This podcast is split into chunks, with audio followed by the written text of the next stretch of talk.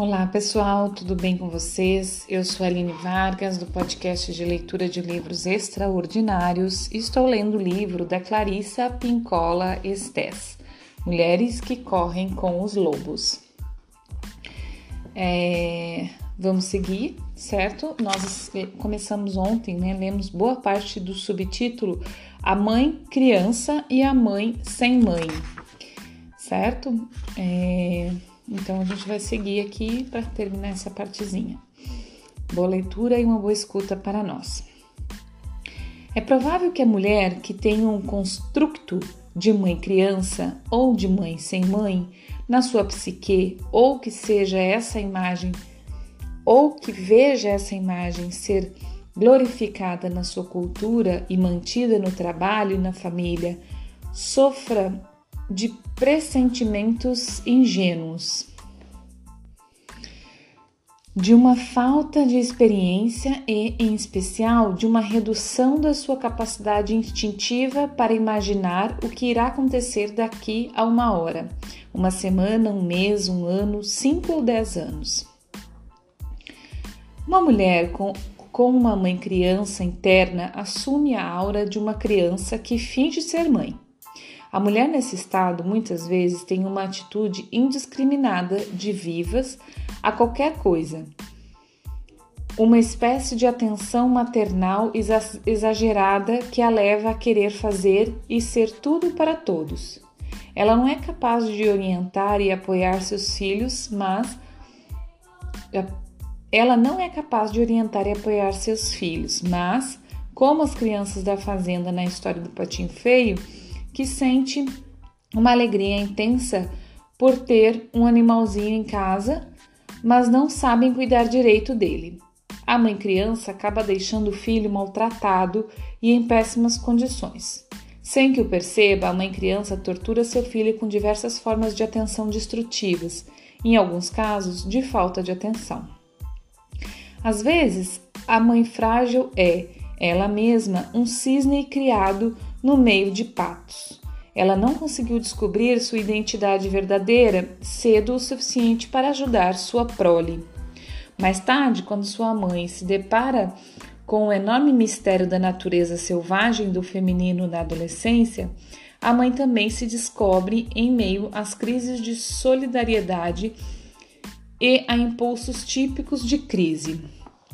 A procura da filha por sua a procura da filha por sua própria identidade pode até mesmo, finalmente, dar início à viagem inaugural da mãe em busca do seu self perdido. Nessa casa, portanto, entre mãe e filha, haverá dois espíritos selvagens escondidos no porão, de mãos dadas, esperando que os chamem para cima. São essas as coisas que podem dar errado quando a mãe é isolada da sua própria natureza instintiva. No entanto, não deem suspiros tão fortes ou tão longos, pois existe remédio para tudo isso. A mãe forte, a prole forte. O remédio está em obter cuidados de mãe para nossa própria mãe interna. Isso se obtém com mulheres reais no mundo objetivo que sejam mais velhas, mais sábias e que e que, de preferência, tenham sido temperadas com o aço. Elas se tornaram calejadas por, por terem passado por tudo o que passaram. Independentemente do custo, mesmo agora, seus olhos veem, seus ouvidos ouvem, suas línguas falam e elas são gentis. Mesmo que tivéssemos a mãe mais maravilhosa do mundo, ainda poderíamos acabar tendo mais de uma. Como muitas vezes disse, as minhas filhas, vocês nasceram. Disse às minhas filhas: Vocês nasceram de uma mãe, mas se tiverem sorte, terão mais de uma. E entre todas elas encontrarão quase tudo o que precisarem. Nossos relacionamentos com las todas madres, as muitas mães, serão com maior probabilidade relacionamentos permanentes pois nunca passamos da idade de necessitar de orientação e conselho. Isso também não devia ocorrer a partir do ponto de vista da profunda vida criativa das mulheres. Os relacionamentos entre mulheres, sejam elas da mesma família de sangue ou almas gêmeas, seja um relacionamento entre analista e analisando, entre mestre e aprendiz ou entre espíritos afins, são todos relacionados relacionamentos de afinidade da maior importância. Embora alguns dos teóricos da psicologia dos nossos tempos alardeiem, embora alguns dos teóricos da psicologia dos nossos tempos alardeiem o abandono do modelo total da mãe como um, como um golpe que, se não for realizado, irá nos prejudicar para sempre. E embora haja quem diga que a difamação da própria mãe é positiva para a saúde mental do indivíduo, na realidade, a imagem e o conceito da mãe selvagem não podem e não devem jamais ser abandonados. Pois, se o forem, a mulher, está, a mulher estará abandonando sua própria natureza profunda, a que detém todo o conhecimento, todos os sacos de sementes, todas as agulhas de espinheiros para os remendos, todos os remédios para o trabalho e o descanso para o amor e a esperança. Em vez de nos de desapegarmos da mãe, estamos procurando uma mãe selvagem. Não vivemos e não podemos viver separadas dela. Nosso relacionamento com essa mãe da alma deve girar sempre, mudar, transformar-se. E ele é um paradoxo. Essa mãe é a escola na qual nascemos, a escola na qual aprendemos, a escola na qual ensinamos, tudo ao mesmo tempo e pelo resto das nossas vidas. Quer tenhamos filhos, quer não, quer cuidemos do jardim, da ciência, das tormentas da poética, sempre nos depara depararemos com a mãe selvagem em nosso caminho para qualquer lugar. E é assim que deve ser.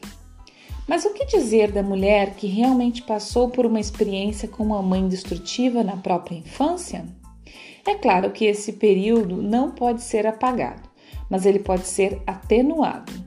Ele pode não ser suavizado, mas pode agora ser reconstruído com firmeza e da forma correta. Não é a reconstrução da mãe interna que é tão assustadora para tantas mulheres, mas sim o medo de que algo de essencial tenha morrido naquele período. Algo que nunca mais algo que nunca mais possa ser ressuscitado, algo que não recebeu alimento e proteção, pois em termos psíquicos era a nossa própria mãe que morreu. Para vocês, eu digo: tranquilizem-se, vocês não estão mortas, vocês não sofreram danos letais. Como na natureza, a alma e o espírito têm recursos espantosos. A semelhança dos lobos e de outras criaturas, a alma e o espírito conseguem sobreviver com muito pouco e, às vezes, passam muito tempo sem nenhum alimento. Para mim, esse é o milagre dos milagres. Uma vez eu estava transplantando uma cerca viva de lilazes. Um enorme arbusto havia morrido de causa desconhecida, mas os restantes estavam cobertos de roxo na primavera. O pé morto rachou e se esfarelou como o pé de moleque quando o desenterrei. Descobri que as suas raízes estavam ligadas a todos os outros lilazes vivos na cerca. O que me espantou ainda mais foi o fato de, de a planta morta ser a mãe. Eram delas as raízes mais grossas e mais velhas. Todos os seus filhotões estavam muito bem, embora ela própria estivesse botas arribas, como que de canelas esticadas. Os lilazes se reproduzem por meio do que se chama de sistema de reben, reben, rebentões, de modo que cada pé provém de um rebento da raiz da planta mãe. Com esse sistema, mesmo que a mãe fraqueje, o rebento pode sobreviver. É este o modelo psíquico e a esperança para aquelas que tiveram pouco ou nenhum cuidado materno, bem como para as que sofreram cuidados torturantes. Muito embora a mãe, de certo modo, esteja acabada, muito embora ela não tenha mais nada a oferecer, os rebentos irão se desenvolver, crescer independentemente e ainda vicejar. Mais um subtítulo: As Más Companhias. O patinho feio vai de um lado ao outro à procura de um lugar onde possa repousar. Apesar de não estar plenamente desenvolvido, seu instinto para detectar exatamente onde ir, o instinto de vaguear até encontrar o instinto de vaguear até encontrar o que ele precisa está em perfeito funcionamento. No entanto, ocorre às vezes uma espécie de patologia na síndrome do patinho feio. Continuamos batendo nas portas erradas mesmo de, depois de más experiências. É difícil imaginar como se poderia esperar que uma pessoa soubesse quais portas são as certas se ela, para começar, nunca chegou a saber o que é uma porta certa. No entanto, as portas erradas são aquelas que fazem com que voltemos a nos sentir proscritos. Essa reação ao isolamento é a do tipo procura do amor em todos os lugares errados. Quando a mulher se volta para um comportamento repeti repetitivamente repetitivamente compulsivo, re reencenando um comportamento frustrante que provoca a decadência em vez de uma vitalidade permanente, com o objetivo de abrandar seu isolamento, ela na realidade está causando mal ainda maior porque a ferida original não está sendo tratada. E a, e a cada incursão, ela ganha novas feridas. Essa atitude se assemelha a de pingar algum remedinho no nariz quando se tem um talho aberto no braço. Mulheres diferentes escolhem tipos diferentes de remédio errado. Algumas optam pelo que é obviamente inadequado, como as más companhias, os excessos nos prazeres, que são prejudiciais e destrutivos da alma, e tudo que, prime que primeiro a incentiva e a coloca lá no alto para depois atirá-la no rés do chão. Existem diversas soluções para essas más escolhas. Se a mulher conseguisse parar para examinar seu próprio coração, ela veria nele uma necessidade de que suas habilidades, seus dons e suas limitações fossem respeito respeitosamente reconhecidos e aceitos. Portanto, para começar a cura, pare de se iludir com a ideia de que um pequeno paliativo paliativo irá consertar uma perna quebrada. Seja franco frente às suas feridas e assim terá uma imagem correta do remédio necessário. Não jogue no vazio o que for mais fácil ou estiver mais disponível. Faça questão do medicamento adequado. Você o reconhecerá porque ele irá fortalecer sua vida em vez de enfraquecê-la. Mais um subtítulo: A aparência indevida. Como patinho feio, um intruso aprende a evitar situações em que possa agir certo, mas mesmo assim dar a impressão errada. O patinho, por exemplo, sabe nadar bem, mas não tem a aparência devida. Por outro lado, a mulher pode ter a aparência perfeita e não conseguir agir corretamente. Existem muitos ditados sobre pessoas que não conseguem e que no fundo não querem esconder o que são. Desde um muito conhecido no desde um muito conhecido no leste do Texas, você pode vesti-las como esmero, mas não pode sair com elas. Até um espanhol. Ela era uma mulher com uma plumagem negra por baixo da asa. Da saia, desculpa, da asa. Ela era uma mulher com uma plumagem negra por baixo da saia. Na história, o patinho começa a agir como um dominguinhos, dominingue, isso, um pateta, aquele que não consegue fazer nada certo. Ele joga poeira na manteiga e cai no barril de farinha, mas não, mas não antes de mergulhar primeiro no latão de leite. Todas nós já passamos por isso. Não conseguimos fazer nada certo. Tentamos melhorar, em vez disso, pioramos. Não era para o patinho ter entrado naquela casa, mas isso acontece quando se está desesperado. Vai-se ao lugar errado em busca da coisa errada. Como dizia uma, que, uma querida amiga minha já falecida, não se pode tirar leite na casa do carneiro. Embora seja útil abrir canais até mesmo para aqueles grupos aos quais não pertencemos e seja importante tentar ser gentil, é também imperioso não nos esforçarmos demais. Não acreditar demais que, se agirmos corretamente, se conseguirmos conter todos os impulsos e contrações, contrações da criatura selvagem, poderemos realmente passar por damas educadas, recatadas, contidas e reprimidas. É esse tipo de atitude, aquele tipo de desejo do ego de integrar-se a todo custo, que destrói o vínculo com a mulher selvagem na psique.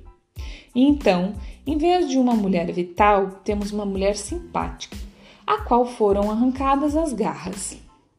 Temos então uma mulher bem comportada, com boas intenções, nervosa, ofegante no anseio de ser boa. Não é melhor? Não, é melhor, mais elegante, muito mais profundo ser o que somos e como somos, deixando que os outros também o sejam. Então, pessoal, por hoje eu paro aqui, certo? Eu espero aí que tenham entendido que é muito profundo, muito importante. É, o meu meu propósito de vida, gente, é, é, é, cada dia eu tenho mais certeza dele. É, e não nada é em vão, é, é muito justo o motivo pelo qual eu, eu cheguei neste livro, assim, né? E pelo qual ele me toca tanto. Porque de verdade é, é isso que, que eu vejo que é o necessário para as nossas vidas, né? e sermos quem somos. Eu acho, eu inclusive fiz um post sobre isso, sobre a verdadeira liberdade, né? É, ela fala, né, neste livro, lá na contracapa, ela fala sobre a verdadeira liberdade. E, e para mim, diante de tudo que eu venho estudando, lendo e pensando, a verdadeira liberdade é ser nós mesmos, né? Não, é ser nós mesmos aonde a gente for. E claro que para a gente ser nós mesmos é óbvio que a gente precisa o autoconhecimento, precisa se questionar, porque às vezes a gente está a gente está agindo como se parecesse que é a gente mesmo, mas é, é muito mais convencionada por os ensinamentos de pai e mãe, sociedade, marido, né? Do que realmente é, buscando o toque da nossa alma, do nosso espírito, né? Então, é, é esse é, é um propósito de vida, ajudar, ajudar mulheres. E, e eu tô lançando um projeto, né? É, para quem ainda não segue o Instagram lá, Spaco Lua, esse Lua é L-H-U-A, né? Arroba Spaco Lua. É, comece a seguir lá que eu tô fazendo alguns posts sobre isso. É, e vou lançar um projeto com este livro muito interessante, né? E o meu propósito é ajudar mulheres a descobrir a sua verdadeira liberdade, que não é a minha, não é a da vizinha, não é a de ninguém, é a sua, né? E isso é muito importante, tá bom? É, por hoje é isso. Muito obrigada. Até o próximo episódio. Bom dia, boa tarde, boa noite.